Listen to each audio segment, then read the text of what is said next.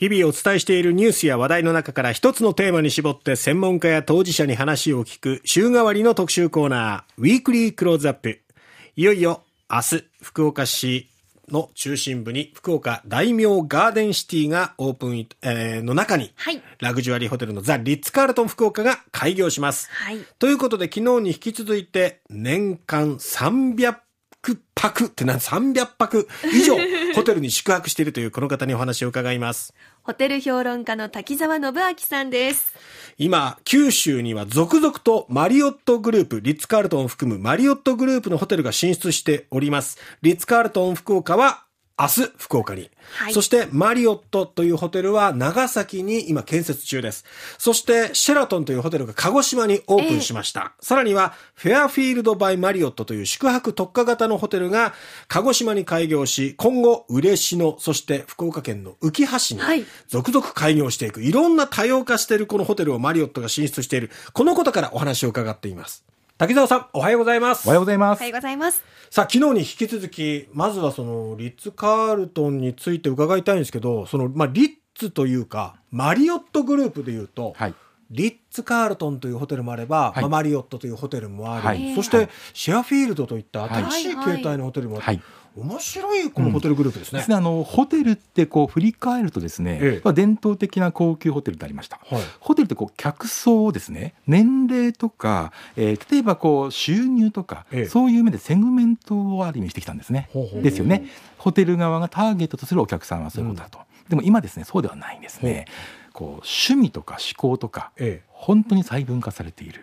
なんでこうホテル業界でライフスタイルホテルっていうのが流行ってはいるんですが、ええ。これもですね例えばこうロック音楽好きの人のためのホテルとかあ。と環境コンシャスな人のホテルとかな風にホテルが非常に細分化してきた。これは世界的な旅行ブームによって旅行者が増えたと、えーホテルもそれぞれのいろんな人に合わせた打ち出しをしないといけなくなっているという点。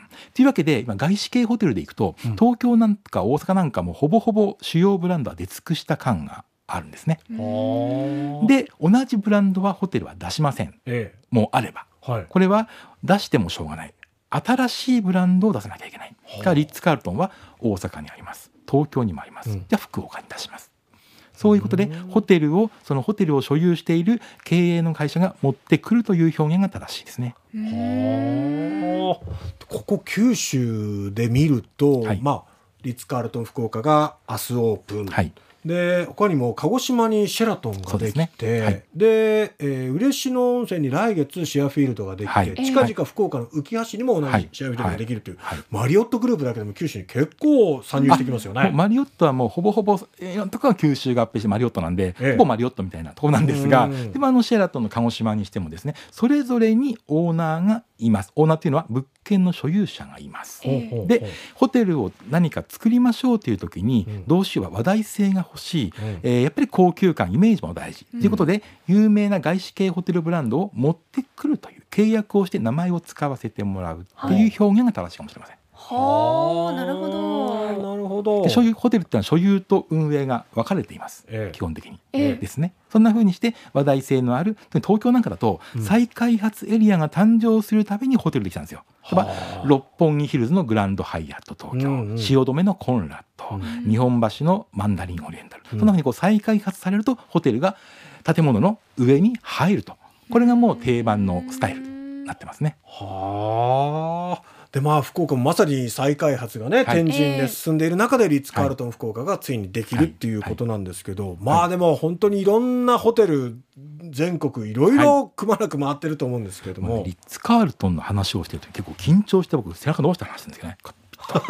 あのやっぱりそういう自分の好きなホテルっていうのがやっぱりあってですね、ええ。それはあのリッツ・カールトンの昨日ミスティークって話をしました、はい。であれはリッツ・カールトンのホテルサービスのスタイルであるという話をしました、ええ。ええでもですねホテルのその感動的なシーンとか、うん。受けるサービスっていうのはその日その時その瞬間の出来事なんですね、なんで当然ビジネスホテルでも感動する瞬間というのはあるしことですね。ええでちょっと昨日リッツ・カールトンの話したんでねちょっと今回僕がはい。感動したサービスみたいな話を。おぜひぜひぜひ。はい、あのですね、いえ結構まだ評論家になるずっと前なんですが、はい。えっとうちの家内とですね2人であのまあ大して高級ではないんだけどレストランに鉄板焼きのお店があってまあまあ行ってました、安いところなんですね、ええ。で若いアルバイトの男性スタッフがいてですね、はい。で僕あの薬を飲むんで、うん。お水を氷抜きにしてくれとうん。いうふうにしたら持ってきてくれました、はい。ええでね1か月後に行ったらね、はい。その彼がさっと氷抜きの水出すわけ覚えてくれてた。え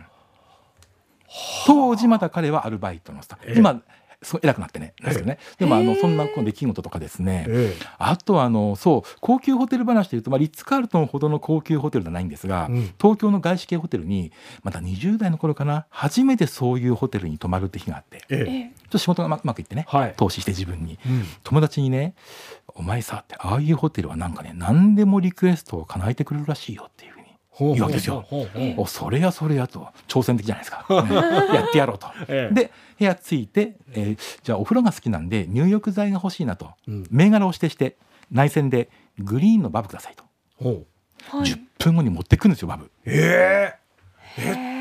普段から備えてるものですか？ね。そしたら本当にびっくりしたのが半年後で、うん。もう一回泊まり行ったら置いてあるのバブ。ええ。すごいすごいな。もう滝沢信明の横にバブって書いてるんですよね。そうおっしゃる通り。それってだけどコンピューターで多分管理してます。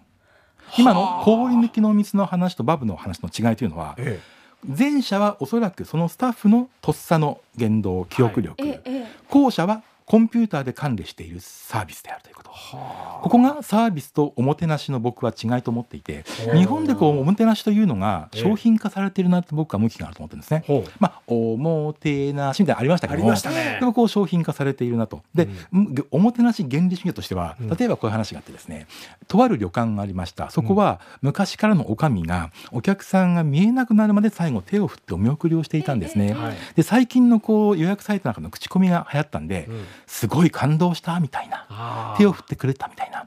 でそのことが旅館の会議で、はい。これさ全員でやったらいいんじゃないってなったんですね。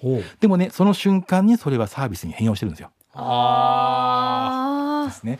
だからこうおもてなしのサービスっていうのはちょっとこう似てるようで、うん。だからその違う部分があるなっていうのが僕の印象なんですね。ねただそのサービスのように、まあ、コンピューターなどでこうデータ化していくことでその人がいない時もその当時担当した人がいない時でもみんなで共有してそのサービスを繰り返し出せるっていうメリットはおっしゃる通りです。ね今ホテル業界は非常に DX 化すごく進んでいて、はい。でこれはさまざまなところでやはりあの精進化ってことありますね、はい。で、えーフロントサービスとかさまざまなところでチェックインが1秒でできるとかねうん。そういうことが進んでいますがまさにあの、えーサービスの質を上げるための、うん。えーそういったこうオートメーション化とか非常にこれからテーマになっていくなと思いますね。ー。まあサービスを一定のレベルでしかもこう、誰もが対応できるようにっていう意味でこうデータ化してはい。対応できるサービス、そして自発的に自分の気づきによっておもてなしっていうね、うん。この二つに分けられるっていうおっしゃる話もありましたけれどもね、ええ。なんかおもてなしの部分は特に日本ならではっていうところはね、はい。ありますよね。さあ、そしてあの、冒頭でお話ししたそのマリオットグループのシェ、えーフェアフィールド・バイ・マリオットなんですけれども、はいこちら福岡うきはがですね、8月31日に開業されるというふうに昨日発表がありました。えーフェアフィールド・バイ・マリオット福岡うきは8月31日に開業すると。楽しみですね。ねえ、道の駅うきはに隣接しているということで、宿泊特化型のホテルになっております。さて、滝沢さんのお話、まだまだ面白い話が聞けておりまして、こちらはですね、8時30分頃のグローアップマガジンのコーナーで今日お届けしたいと思います。お楽しみに。この時間、ホテル評論家、滝沢信秋さんにお話を聞きました。この時間はグローアップマガジン。グローアップのパーソナリティが今気になっていること、疑問に思っていることなどを語っていくコーナーです。今日は私、田畑の担当です。ええ昨日、今日とウィークリークローズアップの中で、ホテル評論家の滝沢信秋さんにお話を伺っておりまして、リッツフカールトン福岡があ明日開業するということをはい。きっかけに、まあ、リッツの魅力について、まあ、はい。その話を中心にね、たっぷり伺っていくと、だんだん興味が湧いてきたのが、滝沢さんって年間に300日以上、ホテルに宿泊してる方なんですよ。すごい数泊まってるじゃないですか。で、それが、今年だけじゃなくってっていう、うんもう毎年続いてるわけで、はいそんな中でおすすめのホテルってどんなホテルなんだろうっていうことが興味ありまして、お話を聞いております。うんということで、この時間は滝沢信明さんのお話、インタビューの続きお聞きください。せっかくなら滝沢さんのおすすめのホテルを聞きたいんですけど、それは可能なんですか、はい、これねじジジレンマがあってお前人気番組でその話をしたら、え予約殺到して自分がいなくなったっていう問題があって そう。自分がいなくなる問題で僕調子に乗ってこの間東京のあのラ JWAVE さんってところでね、はいはい。まあ、レギュラーの番組があって、ええ。滝沢さんちょっとテーマでねこの部屋このホテルのこの部屋ってやりましょうよって言われておう「おいいっすよ」って調子に乗って、このホテルの何号室最高みたいな。はい。全然止まらなくなっちゃったっていう。あまあまああってでもですね いいです。あの今日ですね九州に来たんで、北海道のホテルの話ですか？あいいですよ。今北海道ではホテル朝食合戦っていうのが非常にブームです。魅力的。はい、えー北海道のホテルいわゆる海鮮がイメージがあるんですかね、えとあるホテルがビジネスホテルが海鮮をバーンと出しました。はい。朝からいくら丼です。うわあ贅沢。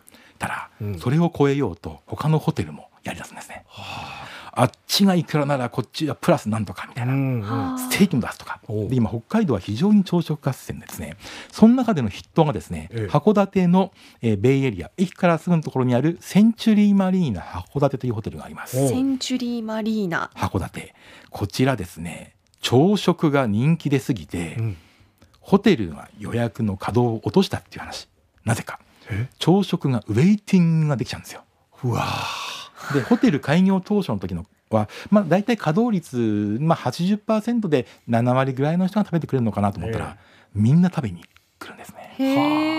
で行列しちゃうんでもう無理だってことで,、うん。でもうシェアニーの考えでもう稼働を落とそうと。うん。ホテル100%稼働入るけどもう80%にしようとかね、うん。そこまでの感じ朝食になっているという。へえ朝食なんですか？もうですね口なんていうかな今話してるとお腹空いちゃうんだけど、あのまあ、海鮮もちろんなんですけど、うん。見せ方とか動線とかむちゃくちゃうまくてですね、そのホテルが何がすごいかというとホテルを作る時普通ホテルって建物を作った後にホテルが入るパターンも多いです、ええ。まあ、今の外資系みたいにそういうのがあるんですけれども、うん。そのホテルは初めに朝食のメニューを決めました。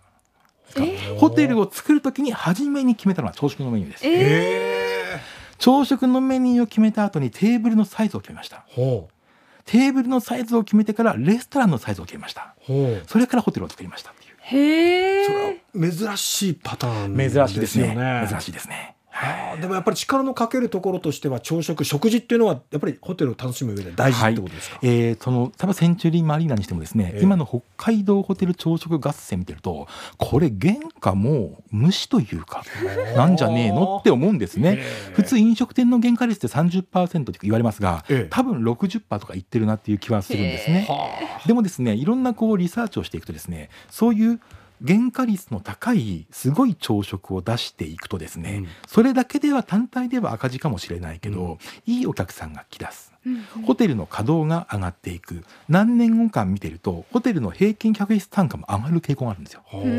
なんで損して得取れ、うん。宣伝広告費みたいなところがありますねなるほど。朝食には。ね。ちょうどこれから夏休みもう1か月後ぐらいからスタートしていきますけど、この函館のホテルがいいですね。萩沢さん泊まれなくなるかもしれませんよ。まあ、すぐ北海北海道のホテルは非常にそういうところがあってですね、ええ。もう一個ですねあの新千歳空港ってありますね、はい。玄関口、ええであの、まあ、いつもあの国内線僕なんか使ってその札幌行っちゃうんですけど、はい。国際線ターミナルに直結したポルトムインターナショナル北海道っていうホテルがあります。ポルトムこれですね、まあ、あのすごいです。なんかアートがあったりとか、ええ。むちゃくちゃすごいんですが僕がこのホテルで一番感動したのはですね、うん。レストランダイニングレストランに行ったらですねエアコンのポジション。要はエアコンの風の吹き出し口。ここにありますよね。はいはい、うん。あります。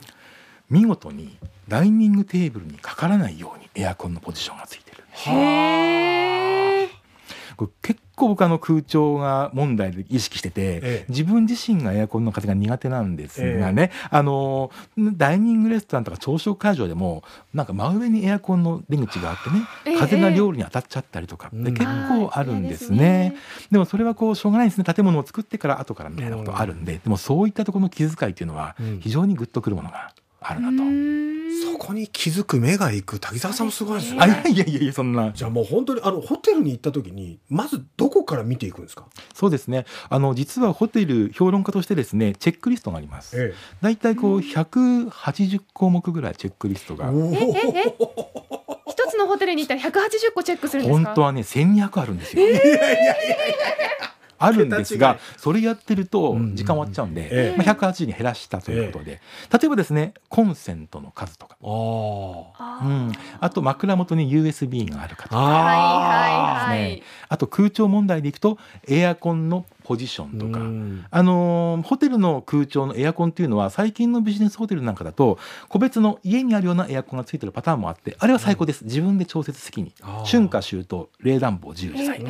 でも古いホテルって全館空調で、あーそうですね。あもう全部暖房、うん。全部冷房みたいなのがあったり、あとあのもうつ作り付けのあのこう鉄製の格子のあるねうん。エアコン吹き出し口があったりとか、ええはいでそういうのだと、えーポジション、ね、ベッドベッドで寝てるところに当たったりとか、うん。デスクの座ってるところに当たったりとか自分で調整ができないみたいなうん。なんですね、結構苦労していて、あのいつも僕あの紙を留める紙ってのはペーパーを留めるクリップを持ってるんですね、うん。23個。はい。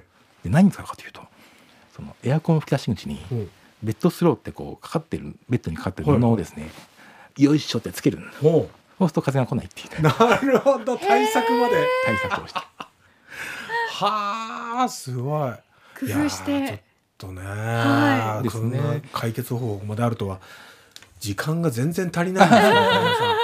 滝沢さんのそういったこうホテル、まあのまつわるお話とかがチェックできるサイトみたいなの、どこを見るといいですか？えーっといろいろヤフーニュースにも書いてますし、あのまあ、文春オンラインとかさまざまな媒体であの執筆させていただいてるんで、ええ。えまあ見ていただければっていうのもあります。はい、うん。滝沢信明と検索していただくとどこかに必ずね, そうですね。当たるんじゃないかなと思いますのでね、はい。